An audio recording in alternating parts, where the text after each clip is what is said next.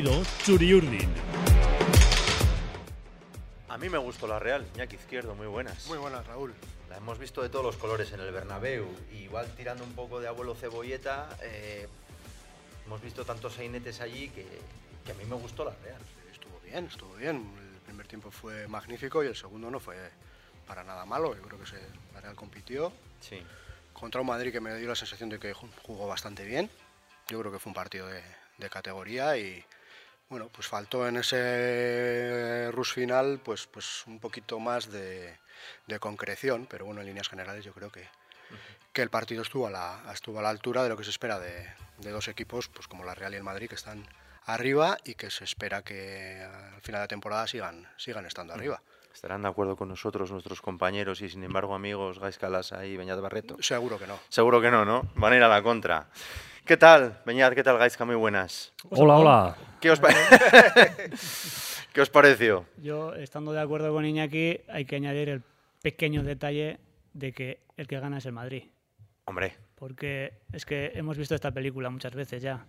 O sea, satisfecho, no sé si es el verbo, pero está claro que la Real hizo un buen partido. Y si tú traes ahora un extraterrestre aquí que no sabe ni los millones que tiene uno ni otro, ni las Champions que tiene uno y otro, ni el prestigio que tiene uno y otro, ve el partido y dice, aquí quién es el grande o el de mayor tamaño y quién es el de menor tamaño y yo creo que no, no te sabría decir, porque la Real, pues como estamos insistiendo todos estos días, eh, jugó de tú a tú.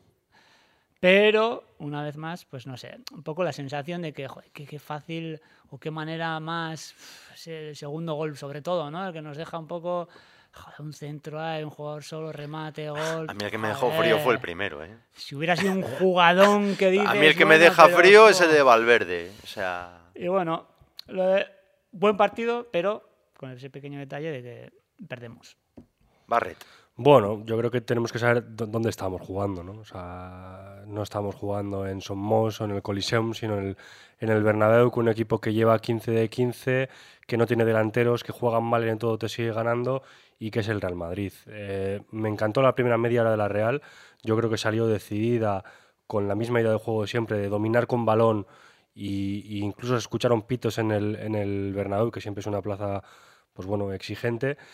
Y que, bueno, que en caso de que Oyarzábal no estuviese ahí en medio, que Merín no hubiese acertado un poco más en el remate y demás, pues igual en esa primera media hora, en ese primer tiempo, pues las cosas hubiesen cambiado. Pero Aún sabiendo que el 0-2 al descanso es un resultado muy Mm. sí, peligroso. el más peligroso de todos. Pero, pero eh, también podemos decirlo al, al otro lado, ¿no? Si, si, y si, si ellos hubiesen acertado todas las que te- tuvieron, todos esos acercamientos, eh, todos esos manos a mano que, que Remiro otra vez tuvo que intervenir y que Mm. fue pues uno de los mejores del partido porque haces creo que son ocho paradas y cuatro o cinco de ellas pueden ser perfectamente de gol pues si los ISIS, esos famosos que se cumplen, pues se pueden haber visto, dos partidos totalmente distintos. Pero bueno, yo creo que la Real conti- continúa en esa, en esa mejora, que se vio una, buena Real, pero que de momento no te da para sumar en el Bernabéu. Estos son los ingredientes. Esto hemos puesto aquí el jamón, el picoteo, porque esto es el podcast Latido Churiurin, el podcast del Diario Vasco, en el que vamos a hablar de lo que pasó en el Bernabéu y también tenemos ganas de hablar de lo que va a pasar el miércoles. No se nos olvide, la Real no juega recurrentemente la Champions y recibir al Internazionale de Milán en el Real Arena yo creo que es un acontecimiento futbolístico de, de primer, de primer orden. Raúl, llevamos tres minutos y no hemos dicho que el, el segundo gol de la Real, o sea, es- eso es gol ya, o sea, no puedo aguantar más ya sin decirlo. Dilo, dilo, dilo. O sea, eso, o sea, ¿Tú crees que es gol? Pero, pero, o sea, un golazo, es un, es un golazo. Tengo Fíjate dudas. que es de cubo, ¿eh? Y lo digo yo, ¿eh? Bueno, bueno. Pero es, es un golazo, quiero decir, es que no se puede anular un gol así. O sea, el portero se tira, en cuanto sale el balón de la bota de cubo, el portero se tira, pero luego se agacha a Oyarzábal, pasa el balón ahí y entra y punto, y no llega. O sea, si Oyarzábal no está ahí, Pero yo creo que le, le toca ligeramente, ¿no? Eh, Yo creo que lo ¿Qué le va a pita, pita el fuera de juego porque, porque le pega ligeramente en, el- en, el- La en la espalda, sale un pelín, que es lo suficiente como para que intervenga en la jugada. Y es que el capitán no debería estar ahí. Yo creo que Yo creo para que mí ese- está bien anulado. ese bueno, bueno, bueno. Dentro del de- reglamento están fuera Ahí de está el problema del reglamento. Tú aplicas el sentido común y eso es un gol como la copa de un pino. No... ¿Te gustó, Pero bueno. ¿Te gustó Cubo? Sí, sí. Está últimamente. Lo ha dicho con está- algo de tibieza. Ha mejorado, chaval, ha mejorado. Ha mejorado, es verdad. Que ha Poco mejorado, hombre, resolutivos ha es dicho en este podcast, ¿eh, Raúl? Es verdad que ha mejorado. Creo que está a un nivel estratosférico, Takefusa Kubo, para mí. Bueno, tiene chispa en este momento, hace todo el rato la misma jugada y le sale. Eso quiere decir que está muy bien. ¿no? Eso quiere decir que eso de que los futbolistas ven los vídeos, yo no me lo No, creo. eso es, eso es que está a alto nivel. Entonces, bueno, pues sabes la que te la va a hacer y te la hace, ¿no? Pues eso es lo que tienen los jugadores. Pues como cuando Carlos ve la. ¿eh? Giraba hacia adentro y sabías, mira, la va a poner allí. Y la ponía. Sí. Claro, está en un momento, está en un momento muy bueno, muy bueno. Y el gol ese, pues mira. Una pena, ¿no? Que fue tan bueno el gol que Oyarzábal se quedó ahí mirando, ha mirado el gol y, joder, está en medio.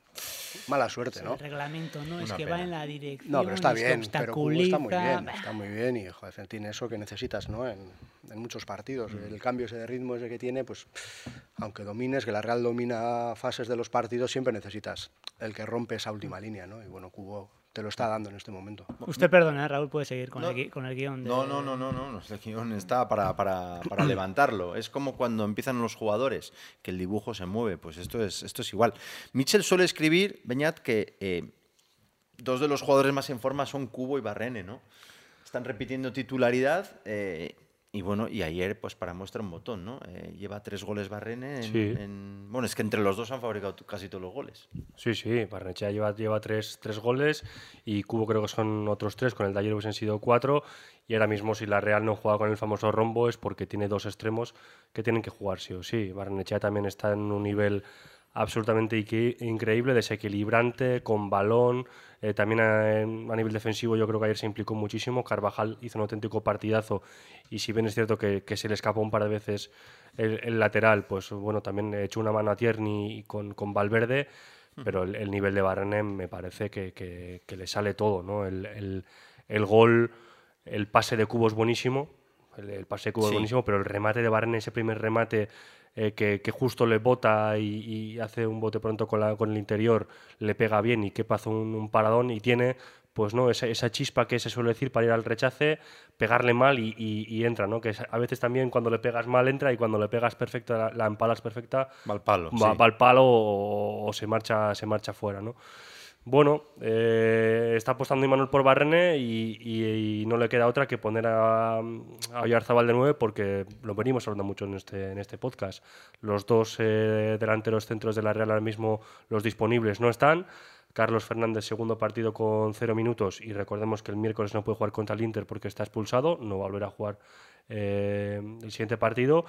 Y Sadik, puf, puf, puf, puf, puf. ¿Dudas? No sé si dudas, está claro que se lesionó. Tenemos dudas con el-. El, otro día lo, lo comentamos en la, en la reacción, que justo se cumplía un año ¿no? de, de su lesión y que se suele decir que, que un año hace falta para recuperarse y el siguiente para ponerse en tono. Lo estamos viendo con Oyarzábal, que todavía pues, está un mundo de lo que, de lo que fue. Pero el nigeriano solo tiene esa, ese córner que remata como puede y una acción positiva en un córner del Madrid que saca bien eh, pues eso, el, el balón en primer palo de- defensivo, pero se le ve muy lento, muy lento, con, con lo buenísimo que era en el Almería, esa zancada larga que tenía para ganar espacios a la, a la espalda, se le ve lentísimo de, de movimientos. Y es que, insisto, si Manuel no hace los cambios hasta el minuto que los hace es porque entiende que lo que tiene en el banquillo, cuando mira al banquillo y, y que tiene ese 9 pero que no está, pues si no hace el cambio para ganar el partido es porque entiende que todavía pues que Oyarzábal le da mayores ingredientes para, para poder conseguir el empate. Iñaki, alguien con casi 400 partidos en primera división como Alberto López eh, lo plasmaba en las páginas de hoy del, del periódico, que la segunda unidad le genera dudas. Sí, fue muy visible, pues lo que estaba comentando Beñat ahora mismo. Si Imanol no cambia porque ve que no va a mejorar y en efecto no mejora. Cuando saca Oyarzabal del campo y pues se nota, Sí. se nota. Oyarzabal para mí hizo un muy buen partido de delantero centro en un partido fuera de casa y el cambio le sienta le sienta mal a la Real. La, uni- la última ocasión que tiene la Real es esa de Barrenechea Sí. un centro de Bryce creo que es, Sí, es un un que de intenta controlarlo en lugar de rematar a la primera, era un balón complicado, pero bueno, que se le echa luego quepa encima y es cierto que cuando re- refresca la zona de arriba, pues la Real ya deja de, deja de crear peligro y en toda la fase final del partido no tiene, Sí. no tiene ninguna ocasión. eh, yo creo que fue bastante visible. Sí. ¿Hay dudas con Lenormand? No creo que haya dudas. ¿Hace falta un paso por el banquillo y refrescar con Pacheco, con Aritz? Yo no creo que haya dudas, pero es verdad que, que no está a un nivel tan alto como el que nos venía acostumbrando, por ejemplo, el, el año pasado, ¿no?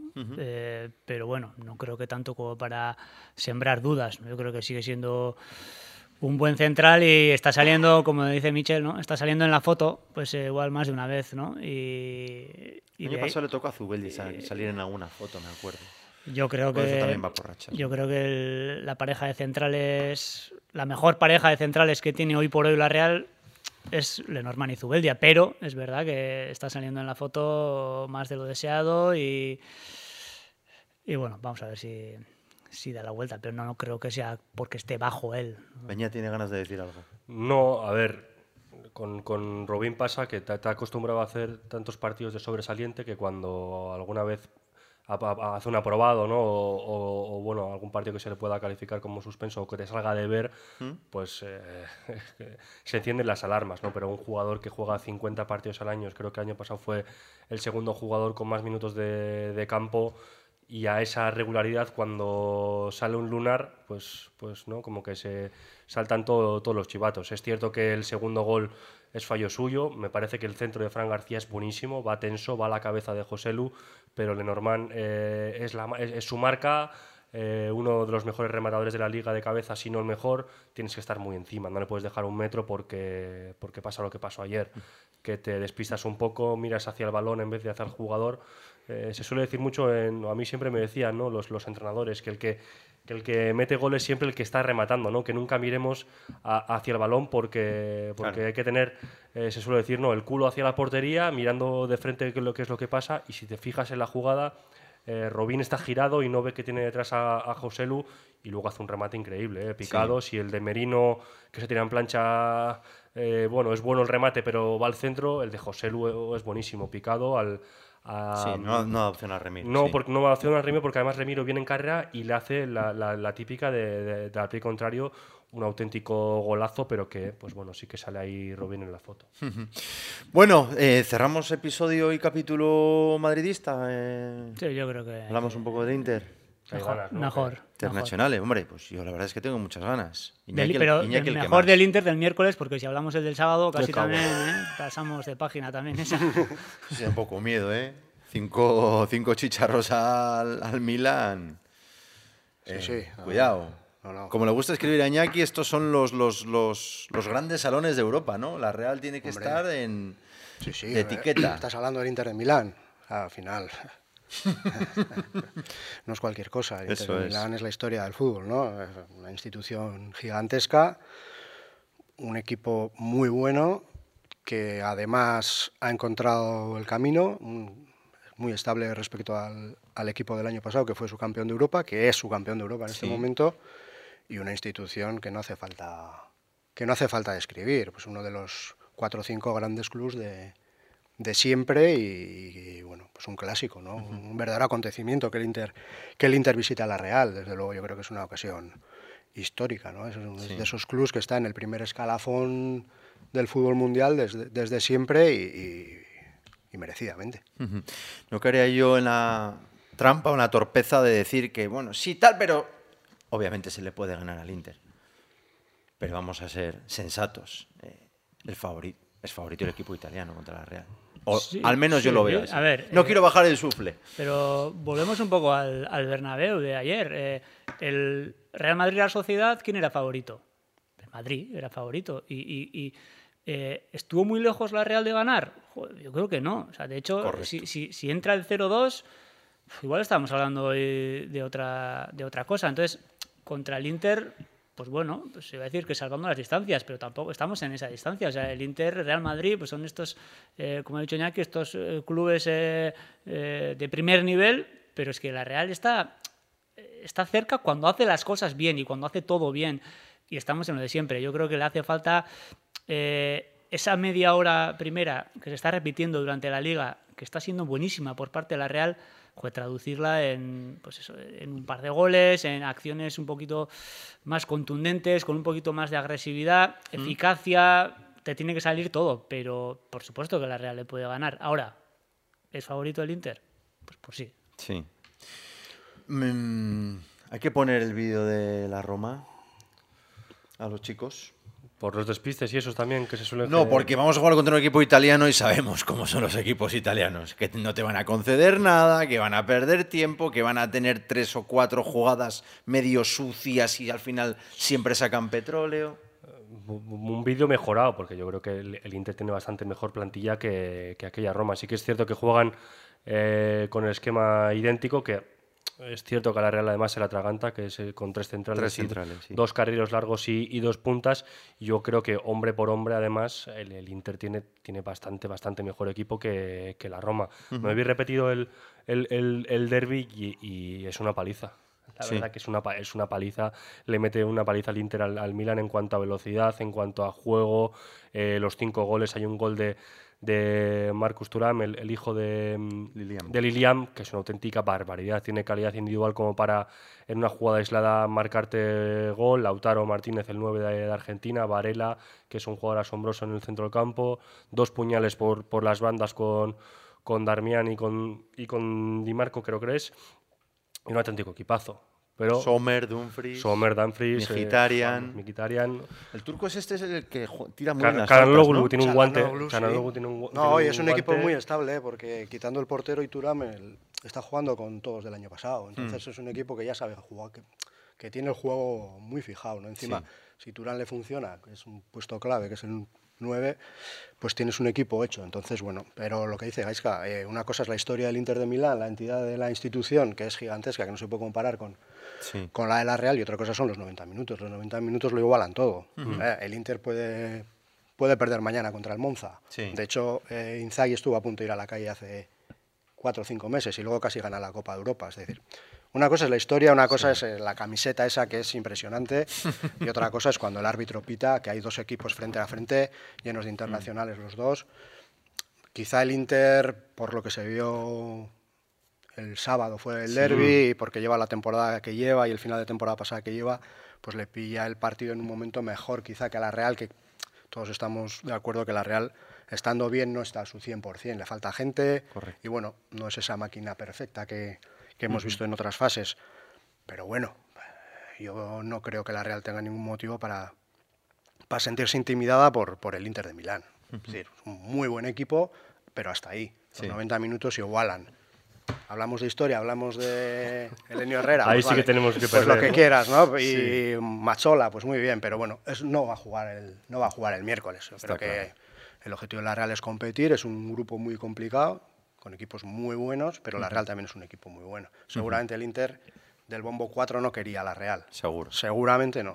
Preferiría cualquier otro. Entonces, bueno, hay que jugar. Y se juega en casa. No es lo mismo jugar en el Bernabéu que jugar en Anoeta. creo que al final el factor Anoeta favorece a la Real este, en este partido en concreto. Sin duda. Entonces, bueno, eh, pues sí, favorito el Inter, desde luego, es un campeón de Europa y nosotros, pues, pues no. Sí.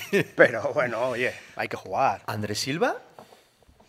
No yet, ¿no? Como diría aquel, ¿no?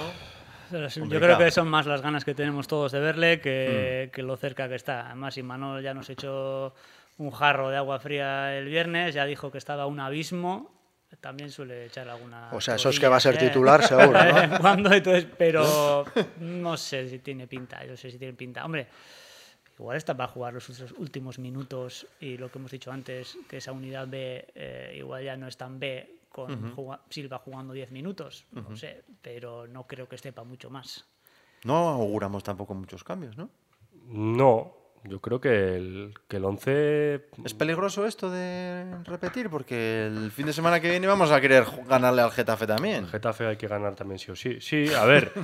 pero, pero, pero bueno, pues eh, es lo que hay, ¿no? Venimos diciendo que hay jugadores muy, muy en forma y que, y que tienen que jugar. El propio Barnechea y, y, y, Cubo están para jugar, pues porque ahora mismo Ocho, por una cosa por otra, no, no suma como para como para salir de, inicio. Eh, Zakarian, de momento lo que hemos visto son que tiene muy buen golpe de balón, el centro que le pone al propio Ocho en el Bernabéu es buenísimo. pero vas a sentar a Bryce, vas Ya, a sentar no, a Cubo, vas a sentar a, a Tierney, que, que, bueno, igual Tierney puede ser un poco la duda, ¿no? Porque sí que ayer le- el otro día le cambió en el Bernabéu Sí. y, y le hizo un gesto así como que algo de molestia y tal, podía entrar perfectamente a Jen, pero lo mismo, ¿no? Si, si, si Manuel dijo que, que Odriozola te- se había perdido varios entrenamientos y no está al 100%, ¿va a entrar Odriozola eh, de, de titular si ayer no tuvo minutos en el Bernabéu? Uf, me, me- me cuesta, me cuesta creerlo. La única duda que puedo tener es otra vez en la, en la del 9. Veremos si se apuesta por, por Sadik, por tener un delantero, pues bueno, que, que tenga más presencia Que en área fije, con, ¿no? tre- con tres centrales o vaya al tres- revés, o lo mismo. tres bichos, ¿no? O lo mismo, Raúl, se suele decir, ¿no? Que a veces que con, con un delantero mucho más móvil, como Yarzábal, que, que se, puede, se puede generar más espacio con los tres centrales. Y en el gol de Barrene, por cierto, el movimiento que hace Yarzábal arrestando primer palo es fundamental para que se genere el, el- el- el- el gol de Barrene. Se suele decir mucho de Oyarzábal no está bien, no está bien, no está bien. Es cierto, no está bien, pero hace dos, hace dos jugadas de gol. Una esa, que arrastra al, al central y se queda Barne solo, y la otra, la de Joselu, que le pega en el larguero, es Oyarzábal quien molesta a Joselu para, para, para que, para que el, el delantero no, no remate bien. Vas a sentar también al capitán en, en en un, partido así, ¿no? como Champions, en estreno en casa, con 40.000 personas en Anoeta. Me, me cuesta mucho creerlo.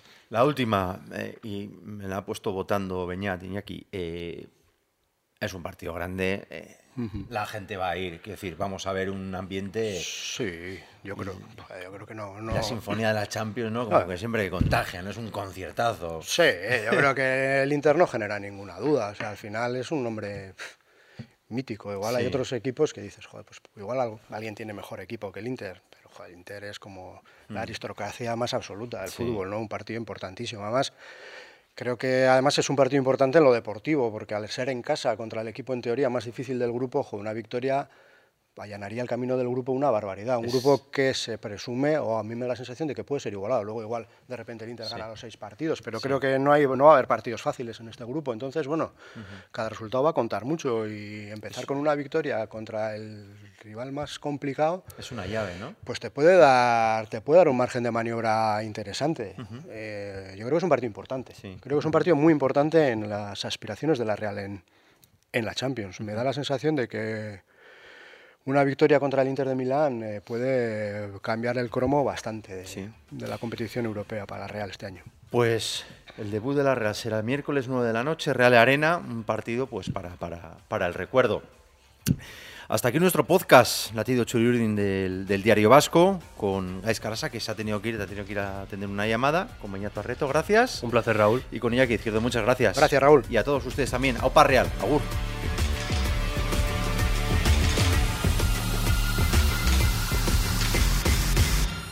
Latido Churiurdin.